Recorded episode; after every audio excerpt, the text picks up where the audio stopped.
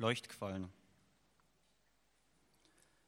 Wenn Kiesling und Marleen den Speisesaal betreten, wird das Frühstück schon abgeräumt.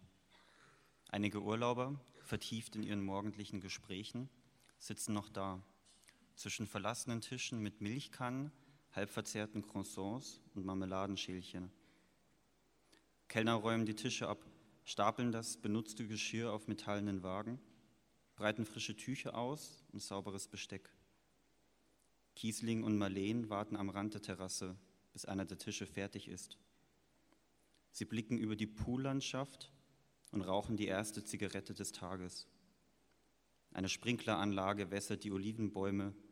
Zwischen den Blättern ist der Strand zu sehen. Wo bis 11.30 Uhr das Rührei warm gehalten wurde, werden jetzt Platten mit Bifteki aufgestellt.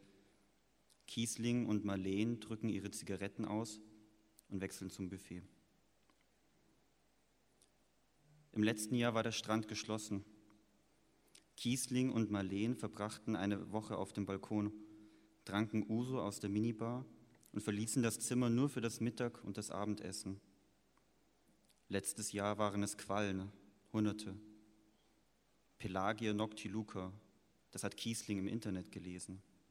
Leuchtquallen. Im sanften Wellengang trieben sie wie tot. Das Hotelpersonal kontrollierte, dass sich kein Gast dem Wasser näherte. Kiesling und Marleen saßen auf den Liegen, steckten die Füße in den Sand und schossen Fotos, die sie später ihren Freunden zeigten. Das azurblaue Meer, darin rot schimmernd die Quallen. Ein lebloses Band, das sich mit jeder Welle hob und senkte. Auch dieses Jahr wird der Strand geschlossen. Kiesling und Marleen sind da, als sie angeschwemmt werden. Ein kleines Mädchen deutet auf das Wasser und schreit. Ein Raunen unter den Gästen, das sich vom allgemeinen Geplapper durch eine gewisse Erregung absetzt. Immer mehr richten sich in ihren Strandliegen auf, schirmen die Augen mit den Händen ab. Am Ufer liegt der erste Körper, die Haut grau und aufgeschwemmt. Am Körper hängt eine Jacke, glänzend nass und vom Wind aufgebläht. Der Leib darunter ist unbewegt, umspült von den Ausläufern der Wellen. Die ersten Gäste stehen auf, packen ihre Taschen und verlassen den Strand. Wir gehen auch, sagt Kiesling, und sie gehen. Später muss auch der Spaziergang nach dem Abendessen abgebrochen werden. Ein Band versperrt den Zugang zum Strand. Marleen linst um die Hecke, kann aber nichts entdecken. Sie beratschlagen sich kurz, dann ändern sie ihre Route, spazieren durch die angelegten Gärten zwischen den Rosenbüschen, Mangroven und künstlichen Seen zurück zu ihrem Zimmer. Dort setzen sie sich auf den Balkon und trinken ein Glas Wein. Am Strand stummes Blaulicht. Nach einer Weile wird es abgeschaltet. Am nächsten Tag ist der Strand wieder geöffnet.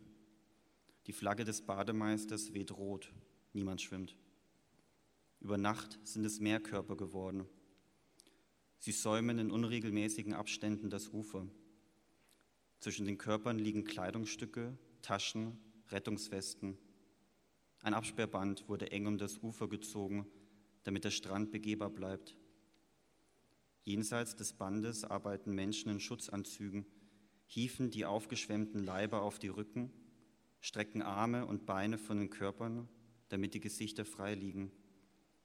Einer macht ein Foto, dann kommt ein weiterer mit einem Sack. Das alles passiert in sicherer Entfernung. Etliche Strandliegen wurden abgeräumt, um eine Lücke zum Absperrband zu lassen. Knapp ein Drittel weniger Liegen steht zur Verfügung und Kiesling ärgert sich, dass er jetzt diesen kindischen Kampf um die Plätze führen muss, obwohl gerade Nebensaison ist. Marleen kommt von der Dusche zurück und rückt ihre Liege aus dem Schatten des Schirmes. Ein Kellner geht durch die Reihen, serviert Melonenstücke, Ananas und Papaya. Er spricht leise und routiniert, als er ihnen die Teller reicht. Für Sie, kostenlos. Entschuldigen Sie die Unannehmlichkeiten. Wir laden Sie zum Schwimmen an den Pool. Marleen steht vor dem Badezimmerspiegel und verteilt Feuchtigkeitscreme auf ihrem Gesicht. Sie wäscht sich den öligen Film von den Fingern und wirft einen Blick zu Kiesling, der im Flur in seiner Reisetasche kramt. Wir wollen gleich los, sagt sie und klemmt sich Erfrischungstücher unter die Achseln. Kiesling zieht sein Fernglas aus der Tasche. Ein Moment, sagt er, schiebt die schweren Vorhänge zurück und betritt den Balkon. Er steigt auf den Plastikstuhl, um einen besseren Überblick zu haben, und hebt das Fernglas an die Augen. Die gesamte Uferlinie ist von Körpern bedeckt. Auch die benachbarten Hotelstrände sind betroffen. Die Körper treiben im sanften Gang der Wellen. Kiesling muss an die Qualen denken. Am nächsten Tag liegt der Großteil des Strandes hinter der Sperrzone. Menschen in Schutzanzügen laufen geschäftig umher. In ihren weißen Anzügen erinnern sie Kiesling an Michelin-Männchen. Ihre Hände stecken in beigefarbenen Latexhandschuhen. Ein Mundschutz verdeckt ihre Gesichter. Je zwei von ihnen tragen einen Körper, junge und alte Körper, mit und ohne Bekleidung. Immer wieder ein kurzer Blitz, wenn die Kamera auslöst. Marleen geht sich abduschen und Kiesling beobachtet einige Kinder, die im Sand Fußball spielen. Ihr Ball landet mehrmals gefährlich nah am Absperrband. Einmal schießt ein Junge tatsächlich zu weit. Der Ball landet auf der anderen Seite des Bandes und rollt hinunter ins Wasser. Einer der Arbeiter bemerkt den Vorfall. Er geht zum Ufer mit langsamen Schritten, als bewege er sich in Schwerelosigkeit auf dem Mond. Er hebt den Ball auf, kehrt zurück an das Band und wirft ihn über die Absperrung. Sein Gesicht ist hinter dem Mundschutz nicht zu erkennen. Der Junge dankt nicht, sieht ihn bloß an, nimmt seinen Ball und läuft davon. Der Arbeiter im Anzug wendet sich ab und steuert auf den nächsten Körper zu. Auf dem verlassenen Feldweg, der an der Hotelanlage vorbei zum Strand führt, erscheint ein Lastwagen. Die Arbeiter hieven schwere Gummimatten auf den Sand und bilden damit eine Linie zum Ufer. Der Lastwagen wendet und rollt langsam auf die Gummimatten. Begleitet vom durchdringenden Signal des Rückwärtsganges fährt er bis zu der Stelle, an der sich die schwarzen Leichensäcke stapeln. Marleen beobachtet die Szene und wedelt sich mit ihrem Rätselheft Luft zu. Sie drückt ihre Zigarette im Sand aus und legt den Stummel auf den Sonnenschirmständer. Der Typ mit den Melonen ist nicht mehr hier, sagt sie. Kiesling fischt aus der Strandtasche zwei Fläschchen Uso, hält sie fragend in die Höhe und Marleen nickt. Als sie nach ihrer Anreise zum ersten Mal Uso aus der Minibar trinken wollten, befand sich in den Fläschchen nur Wasser. Sie prosteten sich zu, tranken und spuckten gleichzeitig aus. Statt Anis lag der Geschmack von abgestandenem Leitungswasser auf ihren Zungen. Die Verschlusskappen waren bereits geöffnet gewesen, bevor sie sie aufgedreht hatten. Kiesling telefonierte mit der Rezeption und eine Viertelstunde später klopfte ein Zimmermädchen, das zwei neue Fläschchen brachte, auf Kosten des Hauses. Kiesling und Marleen lobten die Kulanz und den guten Service, trangen den Schnaps, sahen über die Anlage, den Pool, den Tennisplatz. Da war der Strand noch geöffnet und die Gäste schwammen im sauberen, azurblauen Wasser.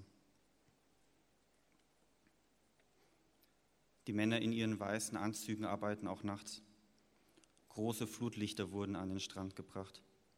Lastwagen fahren mittlerweile im Stundentakt zum Strand, um die Leichensäcke abzutransportieren. Die Zufahrt führt direkt an ihrem Zimmer vorbei. Kiesling erwacht vom Lärm. Er steht auf, geht ins Bad und entleert seine Blase. Bevor er sich ins Bett zurücktastet, sieht er auf sein Handy. Es ist halb vier. Er schmiegt sich an Marleens Rücken und streicht mit der Hand zwischen ihre Beine, doch Marleen dreht sich weg. Kiesling steht nochmal auf und kippt eines der Fläschchen aus der Minibar. Als sein vom Alkohol benebelter Verstand in einen Traum übergleitet, rollt ein weiterer Lastwagen heran. Der Wagen bleibt sogar mit laufendem Motor stehen, direkt neben ihrem Zimmer. Kurz danach das Gellen des Rückwärtsganges. Der Wagen muss umkehren, vermutlich, weil ihm ein zweiter entgegenkommt. Kiesling öffnet die Augen und starrt in die Dunkelheit. Vor dem Mittagessen ein Gespräch mit dem örtlichen Reiseleiter. Der junge Mann sitzt in seinem Büro in der Ladenpassage zwischen Internetcafé und Minimarkt. An den Wänden hängen Bilder von Tagesausflügen ins Hinterland, zu antiken Fundstätten in ein Weinanbaugebiet. Der Mann ist sauber rasiert. Eine Plakette am Revers nennt seinen Namen. Er spricht mit Akzent, aber die Reisenden werden später sein gutes Deutsch loben. Die Stühle, die vor dem Schreibtisch stehen, werden zur Seite geschoben. Man muss Platz schaffen für die vielen Menschen. Ein gutes Dutzend drängt sich in das Büro. Kiesling hat mit einem Paar aus Nordrhein-Westfalen gesprochen. Der Ehemann ist gerade in Rente gegangen. Drei Wochen haben sie gebucht. Sie wohnen in einem der Bungalows direkt am Strand. Die Aufräumarbeiten sind dort am lautesten. Auf der Terrasse lässt es sich nicht mehr ruhig sitzen. Nachts bekommen sie kein Auge zu. Und der Gestank. Seit gestern setzt ein Gestank ein. Gerade zur Mittagszeit lässt sich kein Fenster mehr öffnen. Jetzt steht das Ehepaar neben ihnen in der Traube, verfolgt mit verschränkten Armen die Ausführungen des Reiseleiters. Das Reiseunternehmen entschuldige sich für die Unannehmlichkeiten und arbeitet derzeit auf Hochtouren, um die Lage zu verbessern.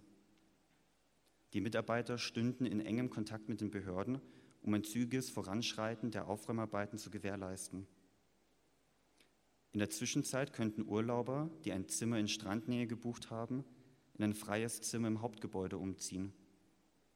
Einige Anwesenden nicken anerkennt, doch ein Mann mit Koteletten und Bermudershorts ergreift das Wort. Die Zimmerkategorie im Hauptgebäude sei doch eine andere als die gebuchte.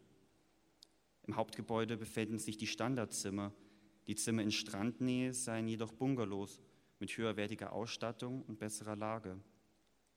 Der Reiseleiter versichert, dass den Betroffenen der Differenzbetrag zur geringeren Zimmerkategorie erstattet werde, doch der Mann in Bermuda-Shorts unterbricht ihn. Man wolle nicht nur den Differenzbetrag zurück, sondern eine Entschädigung. Immerhin habe man den Bungalow wegen der Strandnähe, der großen Terrasse, dem zusätzlichen Wohnbereich und dem direkten Meerblick gebucht. Hier im Hauptgebäude habe man nichts dergleichen und bestimmt den Lärm des Restaurants bis spät in die Nacht. Der Reiseleiter, etwas nervös doch gefasst, unterbreitet eine zweite Möglichkeit, die Unterbringung in einem anderen Hotel des Reiseunternehmens am anderen Ende der Insel. Dort sei der Strand, dort sei der Strand geöffnet. Man rechne aufgrund der geografischen Lage nicht mit Einschränkungen im Badebetrieb und das Hotel habe sogar einen Stern mehr. Der Transport könne noch heute Abend arrangiert werden. Ein zustimmendes Raunen geht durch die Gruppe, doch die Arme bleiben verschränkt. Urlauber, die eines der billigen Zimmer gebucht haben, wollen nun ebenfalls in das höherwertige Hotel verlegt werden. Die Stimmen überlagern sich, auch Kiesling klagt jetzt an. Der Reiseleiter kann die Gruppe nur mühsam beruhigen. Er löst das Treffen auf, der besseren Kommunikation halber, wie er sagt, und vergibt Einzeltermine. Er bedankt sich für das Verständnis und bestätigt noch einmal, alles in seiner Macht Stehende zu tun, um diese unerfreuliche Situation zu meistern. Der letzte Tag beginnt früh. Kiesling wiegt die Reisepässe in seinen Händen und steckt sie in die Tasche, die gepackt im Flur steht. Er blickt zum Fenster hinaus. In der Nacht sind es noch mal mehr geworden. Kiesling kann sie ohne Fernglas erkennen. Die Körper färben das Meer dunkel. Sie treiben auf dem Wasser wie ein Ölteppich. Erst zum offenen Meer dünnt sich dieser Teppich aus. Marleen tritt zu Kiesling ans Fenster legt eine Hand auf seinen Nacken. Lass uns los, sagt Kiesling nach einer Weile, geht ein letztes Mal durch das Zimmer, überprüft Schubladen und Schränke. Er nimmt die leeren Uso-Fläschchen, füllt sie im Badezimmer mit Wasser auf und stellt sie in die Minibar zurück. Dann ruft er die Rezeption an und bittet um einen Angestellten, der die Koffer abholt. Als sie kurz darauf das Hotel verlassen, um in den Bus zum Flughafen zu steigen, weht ihnen ein unangenehmer Geruch entgegen. Es ist der Geruch vom Strand. Die anderen Gäste und der Busfahrer pressen sich die Armbeuge gegen die Nase. Erst im Bus sorgt die Klimaanlage für frische Luft. Als sie losfahren, verteilt der Reiseleiter Erfrischungstücher. Jeder erhält zwei Packungen. Die zweite sollen sie aufheben, sagt er, für den Flughafen. Dort sei der Gestank besonders schlimm. Guter Service, sagt Kiesling zu Marlene wenn draußen das Meer an ihnen vorbeizieht. Danke.